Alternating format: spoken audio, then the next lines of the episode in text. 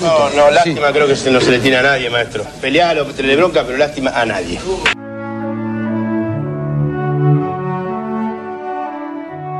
Lástima a nadie, maestro. Literatura, historia y política de la pelota. Somos el fútbol como fenómeno cultural. Somos esquina, garrapiñada y tablón.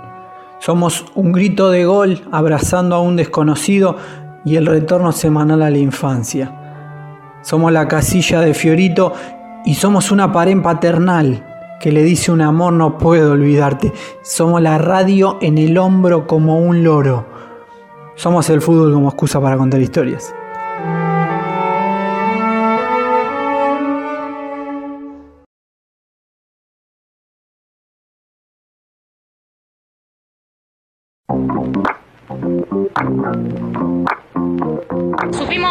Supimos, correr, supimos reflejar lo que es la mujer argentina, la entrega, así que estamos contentas porque le logramos empatar a una potencia del mundial.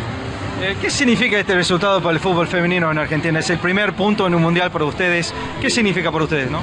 Significa mucho, significa mucho porque es la esperanza, es, es el primer paso, es lo que nosotras queríamos reflejar, esta entrega, esta lucha que, que está haciendo la mujer argentina por, por la igualdad.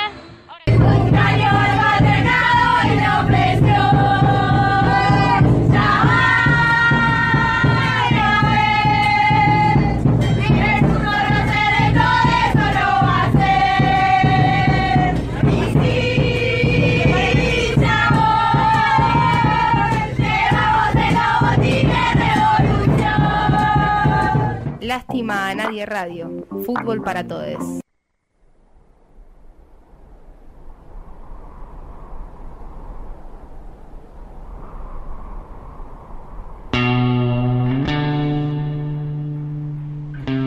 Segundo bloque de Lástima a Nadie, maestro.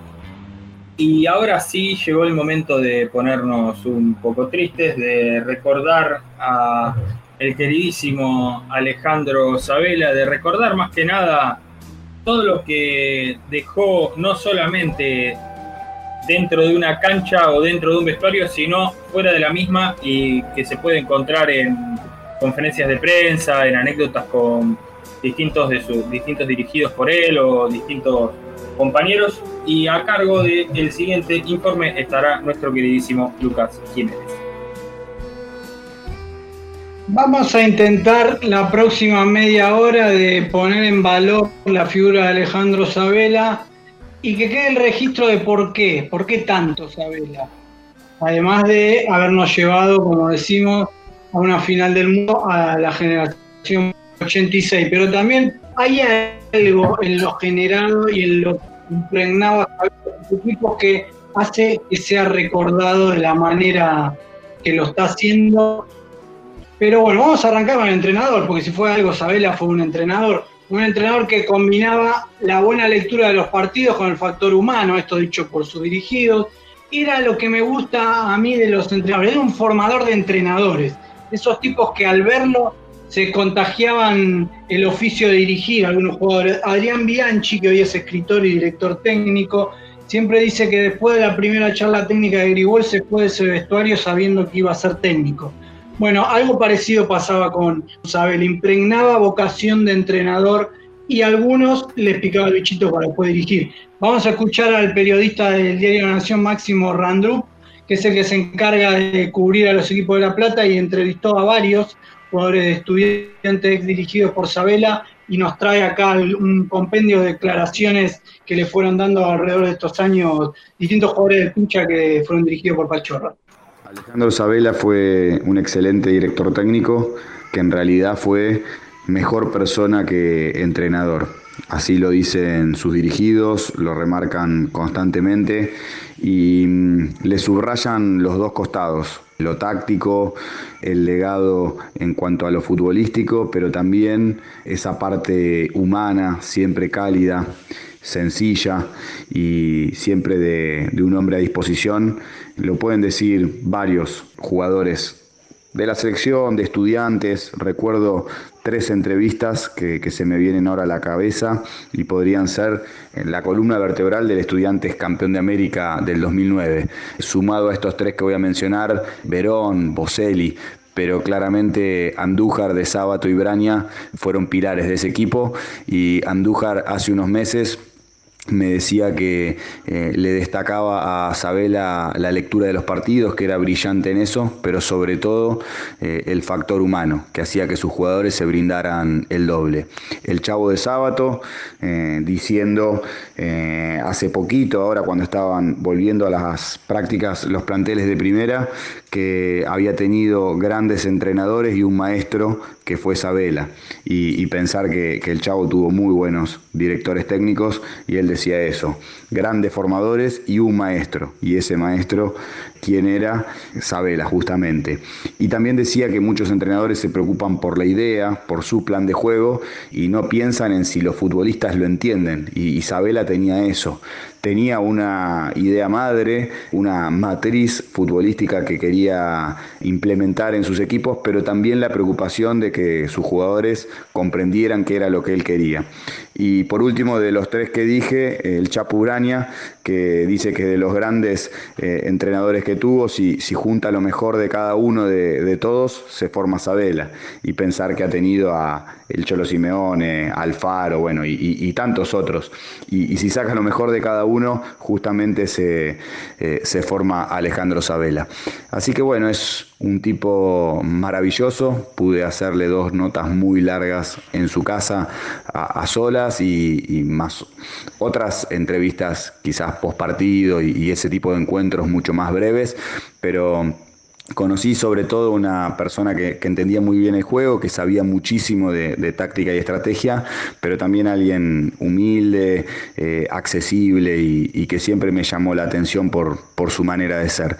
Y que incluso cuando ya no está nos sigue enseñando, porque eh, en este fútbol tan violento, con, rivalidades que en los clásicos a veces se tornan feas. Eh, el otro día veía a un hincha de gimnasia acercándose a, la cancha de estudiantes a, llevar una, ofrenda y a, querer despedirse de, Isabela. Entonces nos sigue enseñando que puede unir incluso en, la disidencia de lo que es una, una rivalidad que tendría que ser sana, deportiva, entre estudiantes y gimnasia, pero bueno, eh, la partida de, Isabela, de, Maxi Kondratiuk del otro lado, del lado de gimnasia, eh, nos muestran que, hay cosas más importantes y que hinchas de estudiantes se, pueden preocupar porque alguien relacionado a gimnasia nos deja y, viceversa. Así que eh, incluso Pachorra cuando no está nos, nos sigue enseñando. Así que bueno, Isabela fue todo eso, un excelente entrenador y una mejor persona. Y escuchábamos al periodista Máximo Randrup, siempre dando una mano, siempre tan generoso con la estima de maestro. Lo nombraba al ex defensor de gimnasia Maximiliano Condatriuk. no es tan conocida su historia, pero bueno, falleció el lunes a los 35 años desde el año 2011, cuando se retiró del fútbol, luchaba con la enfermedad de Wilson, así se llama, un trastorno que deterioraba su fisionomía por acumulación de cobre en sus órganos y bueno, estaba en silla de ruedas y tenía dificultades para hablar y comer. Coincidieron con Sabela en el marco del café literario Somos Rivales, no Enemigos, que se organizó en Tolosa en la previa del Clásico de La Plata se leyeron ahí distintos fragmentos del libro de estudiantes de gimnasia y se sacaron una foto muy tierna. La periodista y docente universitaria Viviana Vila. Con estas palabras lo despide Alejandro. Con Alejandro Sabela se va mucho más que un hombre dueño de una zurda maravillosa, de un campeón, de un hombre que entrenaba jugadores y que algún día se educó también él al lado de Bilardo y después construyó su propia escuela, impregnada de la escuela de estudiantes, pero dando un paso más allá. Alejandro Sabela es, era un hombre lleno de aristas que está muy bien incorporada a nuestras vidas. Honestidad, dignidad, talento, criterioso, sencillez, sabiendo que lo popular nos abraza que sus ideas y sus compromisos con causas sociales, políticas y deportivas las mostró siempre y eso es maravilloso. Levantó las banderas de la educación pública, supo defender la universidad gratuita y pública, buscó fundamentalmente siempre tender puentes hacia aquel que pensaba diferente, pensando en el más plural y menos singular. Alejandro formó grupos maravillosos. Ojalá haya dirigentes, técnicos y jugadores que levanten sus banderas y abracen su legado. Yo tuve muchas charlas con él y soy una privilegiada, por eso lo fui a despedir eh, y agradecerle. Y de todo esto hablamos en la entrevista que hicimos hace un año en el remodelado Estadio de Uno. Entre otras cosas, él sostenía, entre otras cosas, que los conductores, los docentes tenemos esta cosa de creer que estamos impartiendo palabras para el otro y en realidad son los otros los que nos juzgan y nos sienten a nosotros que todo el tiempo tenemos que darle ejemplo de lo que decimos y lo que hacemos. Un ser maravilloso, un ser impar. Yo digo que la pelota volvió a llorar y que la vida es más triste sin Alejandro Sabela. Como decía recién la periodista Viviana Vila, a quien le agradecemos mucho eh, haberse copado con este homenaje y haber enviado este audio, es muy dolorosa la pérdida de Sabela, más que nada teniendo en cuenta que era un tipo de 66 años nada más, que en los últimos años tuvo varios problemas de salud, que había logrado vencer un cáncer, es una, hay una, unas hermosas palabras suyas cuando le dan una condecoración en la Universidad de La Plata por su aporte más que nada a la, universidad, pero a la comunidad platense, donde dice unas, dice unas palabras que voy a tratar de, recordar un poco de memoria, que se, refiere a que si él le pedía el 100% a sus jugadores, ¿cómo no iba a dar él el 100% por su salud contra, contra esa enfermedad? Luquitas, ahí te tenemos mejor, me parece que por lo menos te veo continuado y no pixelado. Vamos a avanzar un poco con la metodología de trabajo de Isabela, que se basaba en tres pilares, conocimiento, trabajo y honestidad. Alejandro decía que el técnico debe demostrar que sabe de qué se trata, que le dedica tiempo al trabajo y que es confiable como ser humano. Si cualquiera de estas tres patas se resquebraja, ahí mismo se rompe la confianza del jugador.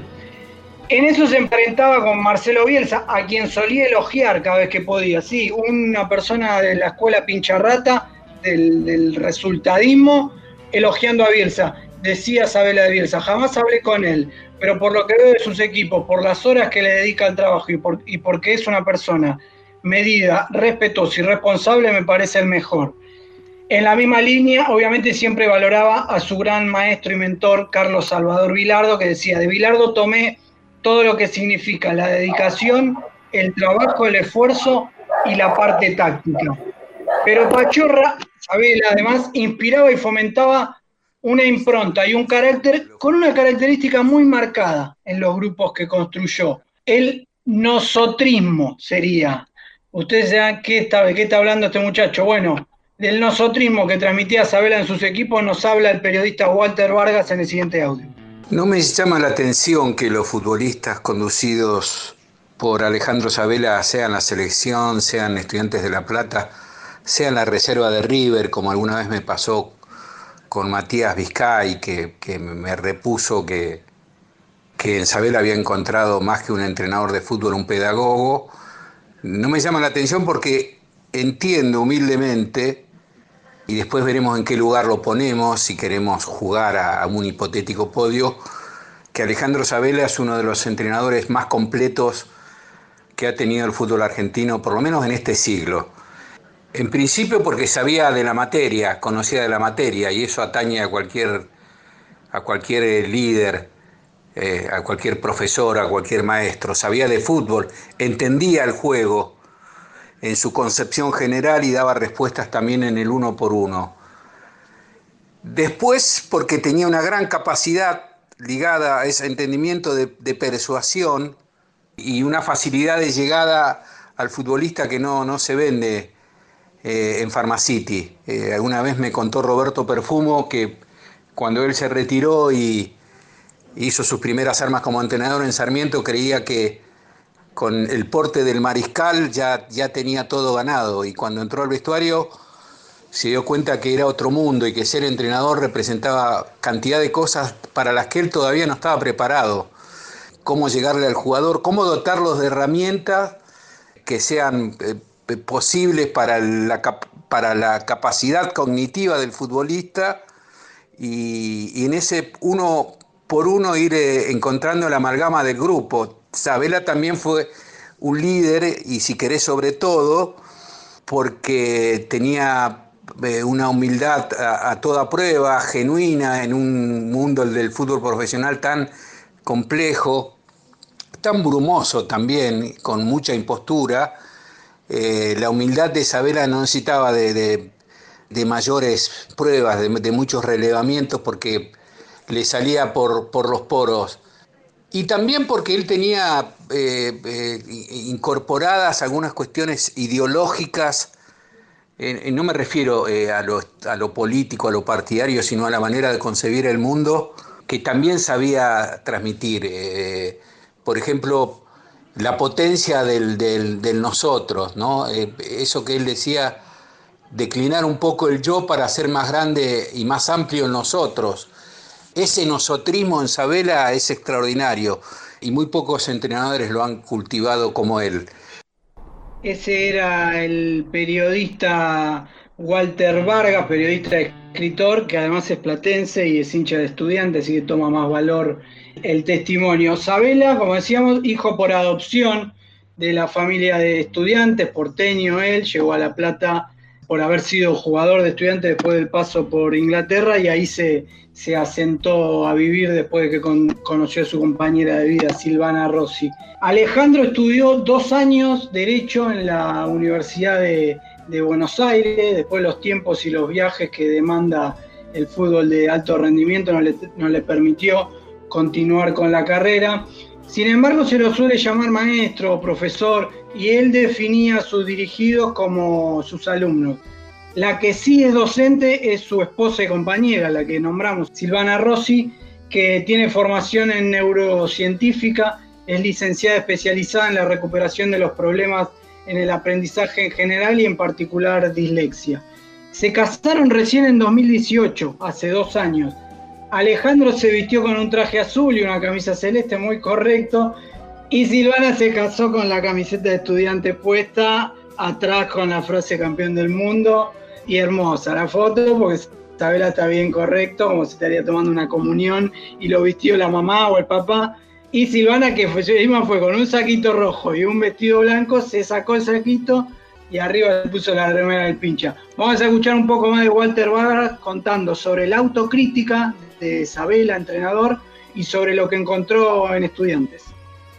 Estamos hablando de, un tipo completo, eh, completo. Eh, eh, en general tenía algunas debilidades que él admitía, pero que también lo hacían grande. Por ejemplo, no era, no, no, no era el, el mejor entrenador para hacer los cambios pero al mismo tiempo era un entrenador que podía reconocerlo, eso. en, en, mis 43 años como periodista pocas veces encontré un entrenador que admitiera me equivoqué. Eh, yo recuerdo una vez que le hice una entrevista pública en la Universidad de La Plata de periodismo, está en YouTube por ahí, y antes de empezar la entrevista, Estudiantes había jugado la noche anterior con Banfield, medio en broma, medio en serio, le dije Alejandro, me parece que ayer hiciste mal los cambios.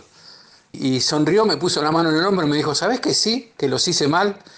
O por ejemplo, después del, primer tiempo del partido con Serbia, cuando él se había equivocado con aquella inclusión de Campañar o aquella línea de cinco, cuando dijo, después reconoció que él se había equivocado en la formación del equipo. De manera que Sabela sabía construir grupos, sabía construir planteles, sabía llegarle a los jugadores, sabía construir esa mística grupal que atañe a cualquier orden de la vida, ni hablar a un, a un equipo de fútbol y también supo, y esto es un dato para mí mayúsculo, encontrar en Estudiantes de La Plata lo que ya se prefiguraba en él en su juventud, en su adolescencia y en su devenir existencial. ¿Por qué él se enamoró de Estudiantes de La Plata? Porque encontró un club en el que los valores de lo solidario, del esfuerzo, de, la humildad. Esos valores eh, en Estudiantes de La Plata circulaban casi como, como banderas irrenunciables. Creo que todo, que todo esto fue Alejandro Sabela y todo esto lo, convirtió en un gran entrenador, eh, en un maestro y en, un pedagogo que deja un, vacío, y en este caso sí, eh, vale el lugar común imposible de llenar.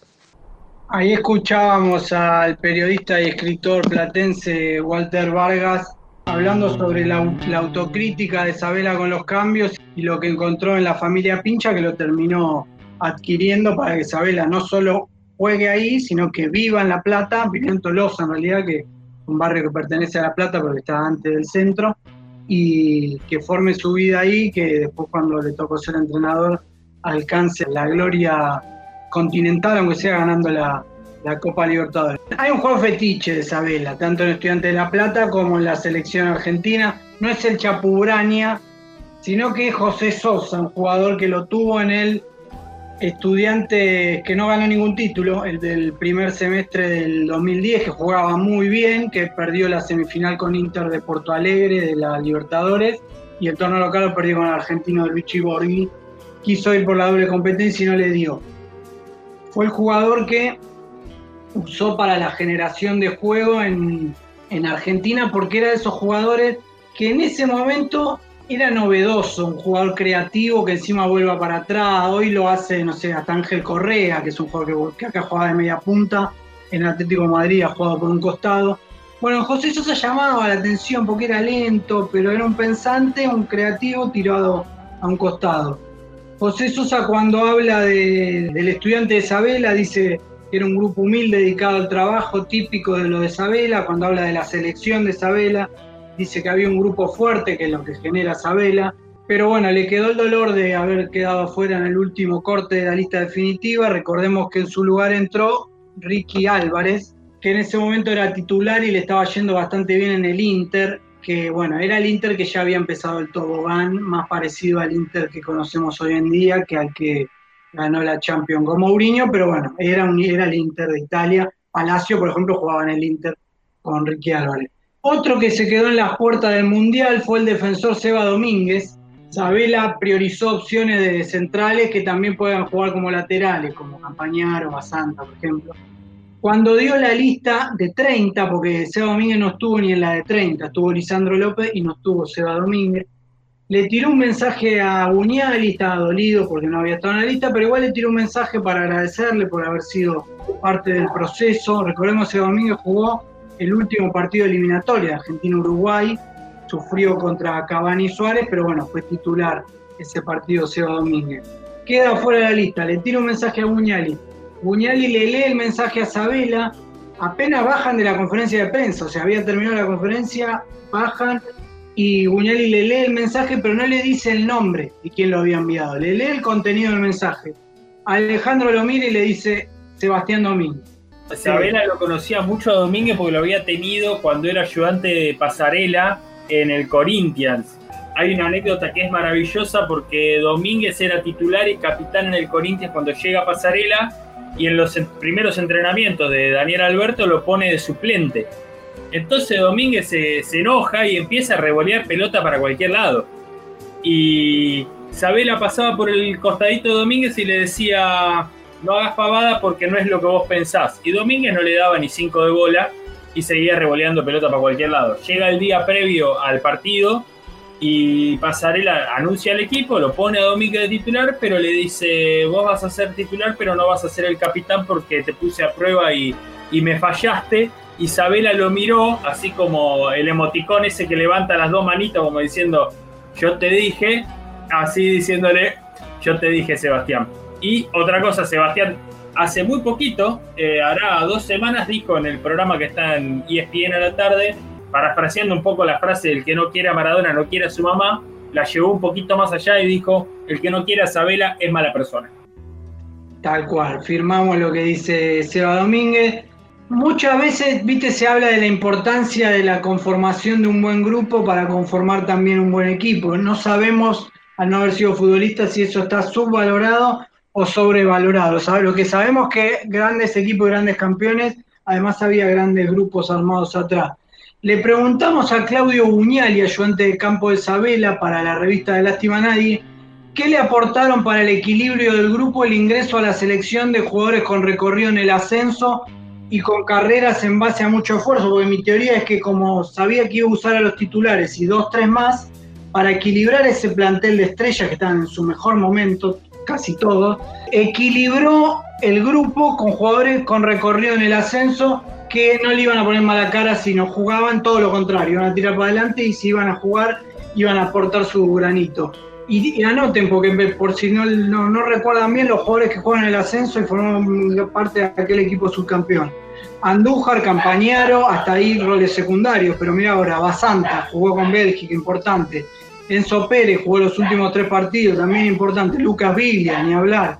De Bélgica adelante y el Pocho Lavesi de estudiante de casero, también importantísimo en ese, en ese equipo. Pero vamos a escuchar a Claudio Guñali hablando sobre la importancia de aquel grupo de Brasil 2014. Creo que, es fundamental y es prioritario la formación del grupo. A veces tenés que dejar de lado algunos buenos rendimientos para conformar y mejorar el grupo. Eso es, la, tarea de los entrenadores de selección. Fundamentalmente armar un buen grupo. Creo que en eso ya no había pasado en estudiantes, nos volvió a pasar en la selección.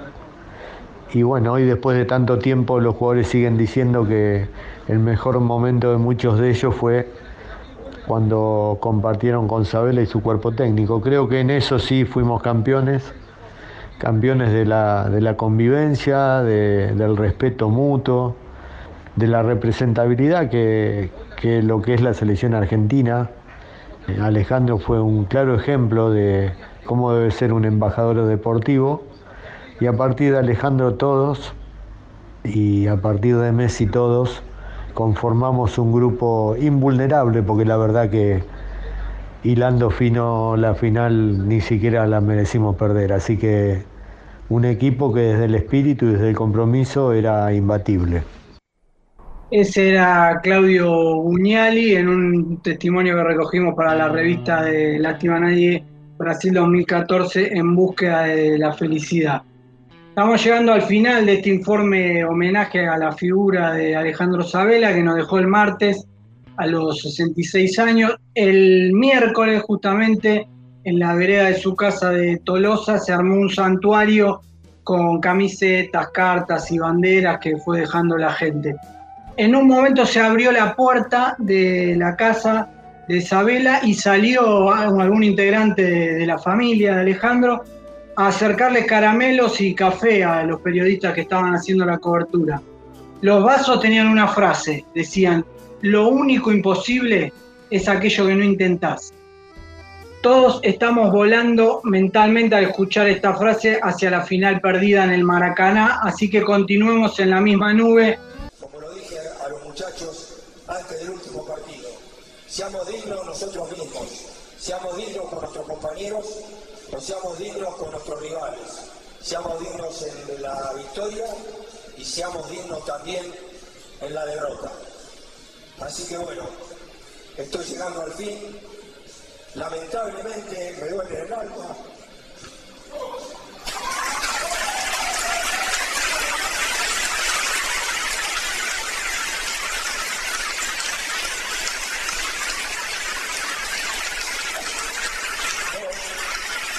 No haber podido ganar la copa para nosotros, para Argentina. Pero este premio, a de ser segundo, es una caricia al alma me reconforta el espíritu. Quiero agradecerle a cada uno de los jugadores, desde el primero hasta el último, que dejaron sentados los valores que nosotros quisimos esparcir a lo largo de estos tres años de campaña. Ese era Alejandro Sabela en ese 2014 que atosoramos en nuestro corazón y se nos fue eh, nomás Isabela, Alejandro Magno de Tolosa, para los que lo queríamos, entrenador pero también docente, el que en 2014 nos llevó de viaje a cruzar el Rubicón y un poco más allá, el que vino a hacerse cargo de los sueños de mendigos mundialistas que teníamos acumulados. Lo recordaremos por siempre y le decimos que dentro de dos años, a esta altura del año, también en diciembre, se prenda la tele desde allá arriba Vamos a vengar todos los dolores en Qatar 2022. Aunque el tiempo diga no, insisto,